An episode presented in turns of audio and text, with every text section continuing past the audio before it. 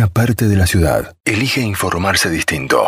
Temas de café. Es el momento del día donde querés escuchar el lado B de las cosas. Un día como hoy, un 15 de septiembre, pero del año 88, Soda Stereo largaba su cuarto álbum de estudio llamado Doble Vida. Doble Vida es el cuarto álbum de estudio de Soda, grabado y editado en el 88. Carlos Salomar fue el productor. Fue el segundo de los únicos dos álbumes de Soda Stereo producidos por alguien fuera de la banda. Porque el primero lo, lo hizo Federico Moura de Virus. Por marzo del 88 comenzaron a preparar este disco. Ya en ese momento era la banda más importante del pop rock latinoamericano. Al poco tiempo Cerati decidió contratar como productor artístico a Carlos Salomar, un músico, compositor, productor, entre los más influyentes en ese momento en Estados Unidos.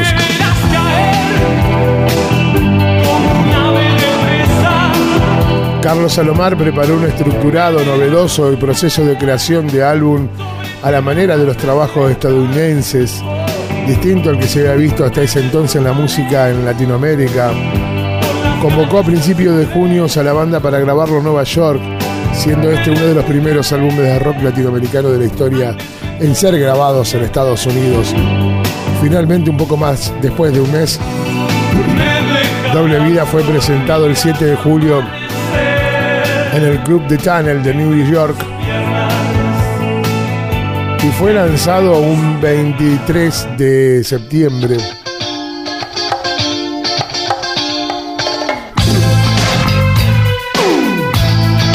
Doble Vida marca el fin de la etapa, de la primera etapa de Soda, que consistía en una imagen exótica y abrió un camino a la madurez de la banda. Además fue en el transcurso de la gira de promoción que decidieron renunciar a Wanyan Producciones y crear su propia empresa, Triple Producciones, con la que editarían trabajos en el futuro. La experiencia de vivir en una ciudad como Nueva York la producción artística de Carlos Salomar produjeron un álbum diferente a los anteriores a la banda. Doble Vida en particular está cargado de una fuerte influencia de la música afroamericana, con una manera de, de marcar el funk y también tiene muchos toques de soul, de rhythm and blues y incluso también tiene tiene algo algo de rap en, en esta canción en el borde.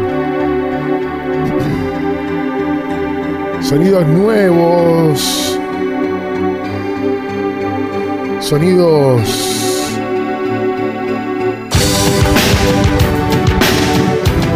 que fueron encontrando o que Carlos Salomar en realidad tenía en la cabeza.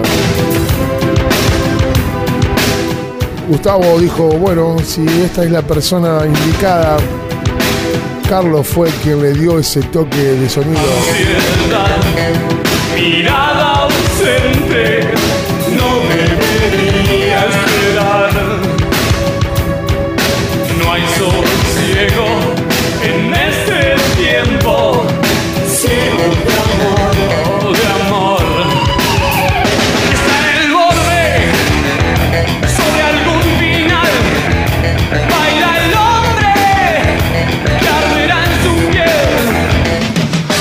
álbum le permitió conquistar el mercado de Estados Unidos, siendo Soda la primera banda latinoamericana de la historia en lograrlo.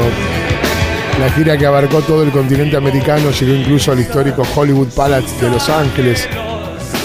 Durante el transcurso de la misma se produjo el hito de ser premiados por la discográfica CBS por haber vendido más de un millón de copias. De este álbum, el ranking de las 500 mejores canciones de rock iberoamericano está esta. Al borde.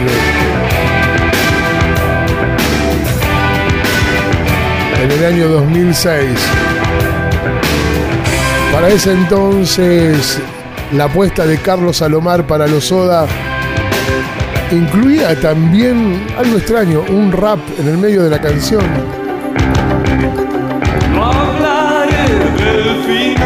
Y se ubica dentro de las mejores 500 canciones del rock iberoamericano.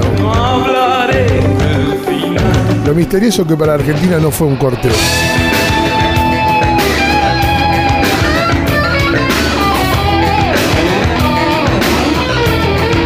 Con ese solo inconfundible de Gustavo, ese sostén de bajo y la batería casi como estrella hacían mágica esta canción.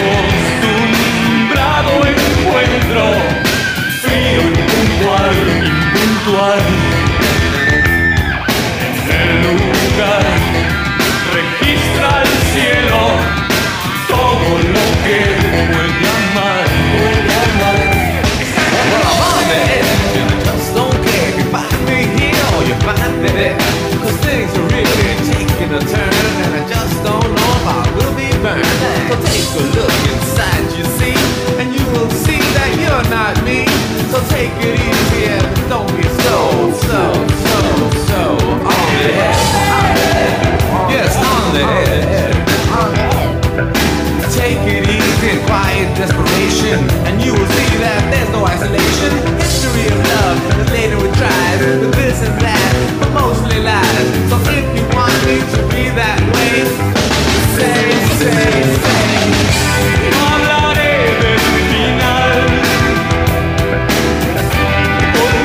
Otra de las mejores canciones del rock argentino por la Rolling Stone Argentina fue en la ciudad de la Furia,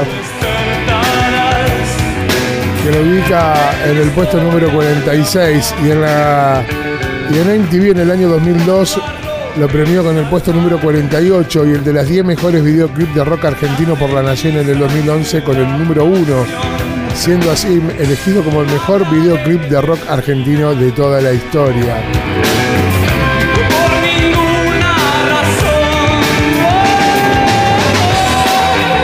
Luego de finalizar la promoción de Ruido Blanco, allá por marzo del 88, la banda se asienta en la sala de ensayos para armar los temas de este nuevo álbum. Mientras grababan los demos, Wanian Producciones analizaba contratar un productor artístico. Los apuntalados en ese momento eran dos. Uno, ¿sabe quién era? Mark Knopfler. El otro era Carlos Salomar. Sin embargo, Mark Knopfler, de Dark Straits, no podría estar disponible por tres meses, además que Gustavo deseaba trabajar con el músico puertorriqueño. Cerati había conocido a Lomar en, una casa de música en Nueva York, por pura casualidad, ¿eh? de casualidad, a quien aprovechó de mostrarle su admiración Luego de este fortuito encuentro, Cerati le manda un paquete con demos originales para el próximo álbum de Soda. A las pocas horas Salomar le responde que no solamente le gustaron los temas, sino que estaba interesado en trabajar con ellos. Por esta razón es que terminó siendo elegido para esta producción. Ya desde temprano estaba decidido que el título del álbum iba a ser Doble Vida, era el que más preferían. También se consideraban otros posibles como La Ciudad de la Furia. Pero no, le quedó doble vida. Carlos Salomar, el productor y en el que hago tanto hincapié, es que fue el que crea este sonido en soda. No fue Gustavo, fue Carlos. Era uno de los mejores músicos del mercado. Había participado Carlos Salomar, entre otros grandes en aquel entonces, con David Bowie. Ya Carlos había trabajado con Paul McCartney, con James Brown, con Iggy Pop algo sabía. Y por aquel entonces, también en la década del 80, estaba trabajando mucho con Mick Jagger. Niños en la música. La idea de Carlos Salomar era crear un álbum, según él comentó. Dice, en abril viajé para concretar los detalles de la grabación y cuando conocí a Lomar me impresionó su conocimiento real de los tiempos de trabajo para hacer un álbum. Era la persona indicada para producir este disco. Durante tres días preparó en forma minuciosa el esquema de trabajo que incluía una semana de ensayos y la grabación en tres estudios diferentes. En principio, la primera parte del plan era reunirse en Nueva York y ensayar para conseguir las primeras ideas. La segunda parte era moverse para los eh, Sound Studios donde se graba el álbum propiamente dicho. Primero meten las bases, tocando todos los músicos juntos, algo que Gustavo Cerati destacó porque hasta ese entonces no había trabajado así. Donde se capturaba la esencia del live o el vivo.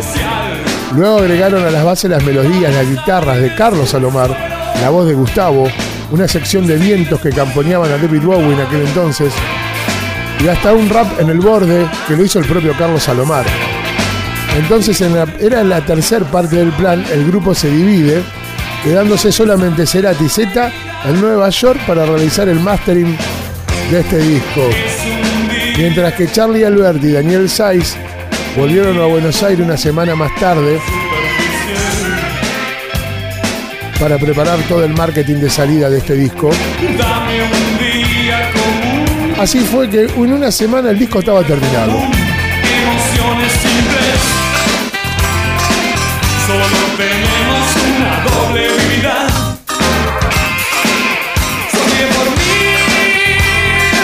El 7 de julio, Doble Vida fue presentado en el Club Channel de Nueva York. El 13 de julio fueron al Club Paladin neoyorquino para la fiesta de lanzamiento de la MTV Internacional. Luego dieron ciertas entrevistas en radios, programas de televisión.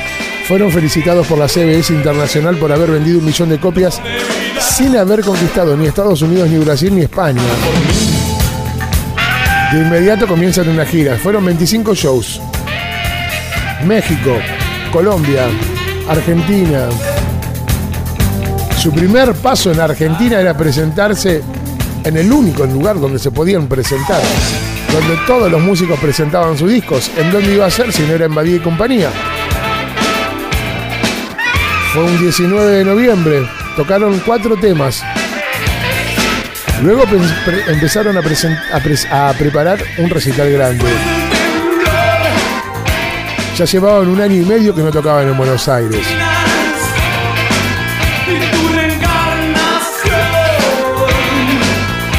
Lo presentan en una cancha, la cancha de hockey de obra sanitaria. 25.000 personas. Luego le rindieron un homenaje a Federico Moura, recientemente fallecido, tocando Wadu Wadu junto a la banda en la casona de Lanús. Y tiene ese año, ahí en.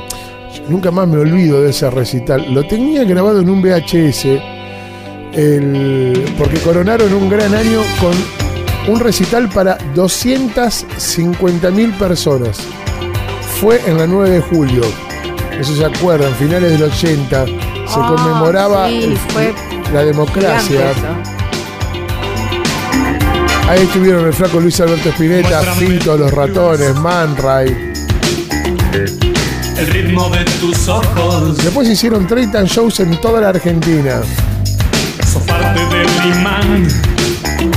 Durante la etapa en una conferencia de prensa en Chile, donde se encontraban presentando el disco, Gustavo conoce a la que más tarde sería su esposa, la chilena Cecilia Menábar. También fue en ese año que la conoce.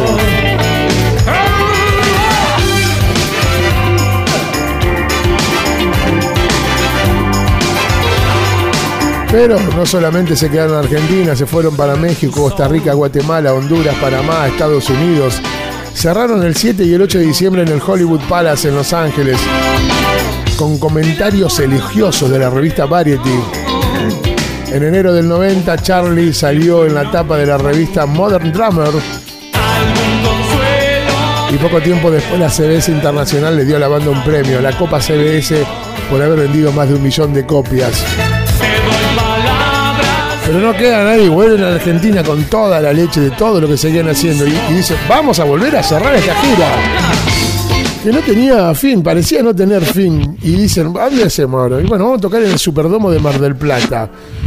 Y ya querían estadio. Y bueno, hicieron el Vélez Arfield un 23 de enero dentro del Derby Rock Festival junto a los Tear for Fears. Ese había sido el regreso a Buenos Aires de otro año alejado de la capital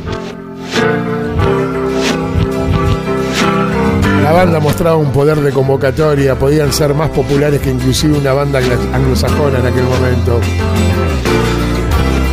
La tapa del álbum se tomaron una larga serie de fotografías de la banda posando en Buenos Aires. La tapa de Olovida es inusual porque es una foto tomada vertical. La foto está tomada en blanco y negro. En ella se ve a los tres miembros de la banda posando sobre distintos planos o ángulos.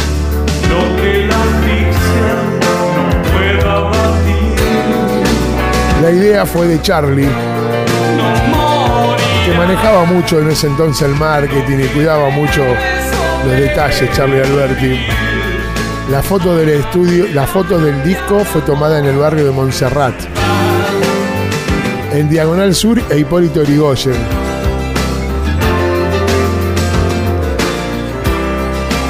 Al costado del Cabildo de Buenos Aires.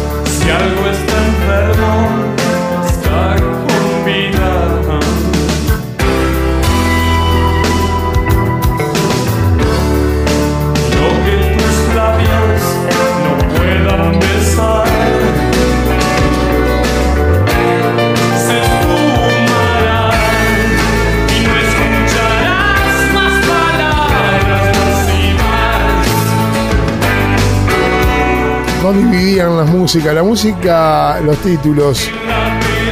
La música lo agregaban a Lomar, a Coleman, para cobrar algo de plata, obviamente. Y después estaba Cerati, Bocio, Alberti, muchos Cerati, Cerati, Bocio, Cerati, Alberti, Saiz, Cerati, Alberti, Cerati, Bocio y Cerati, Alberti. Completa. Richard Coleman también se mandaba con algunas que quedó marcado ahí ya para cobrar también de los derechos de este álbum. De este álbum hubo una canción descartada que fue Mundo de Quimeras, que, un tiempo después, que un timazo, entra en un nuevo disco. Carlos Salomar fue guitarra líder en Lo que Sangra, rap en el borde, hizo coros hizo la producción de este disco. Daniel Saiz fue el tecladista, Lenny Pickett fue el saxo tenor. Chris Botti fue la trompeta y Alicia Lisa Espinosa en los coros.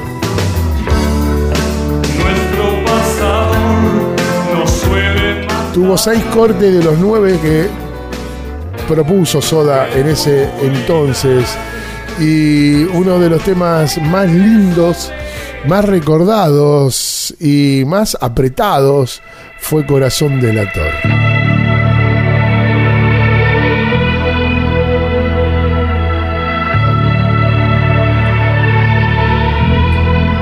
15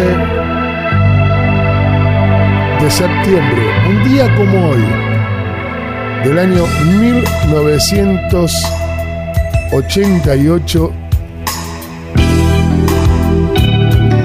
Soda Stereo larga el cuarto álbum, el que le da la madurez, el quiebre entre el soda disparatado, alocado, a un soda más maduro. Cosas pasan en tema de café.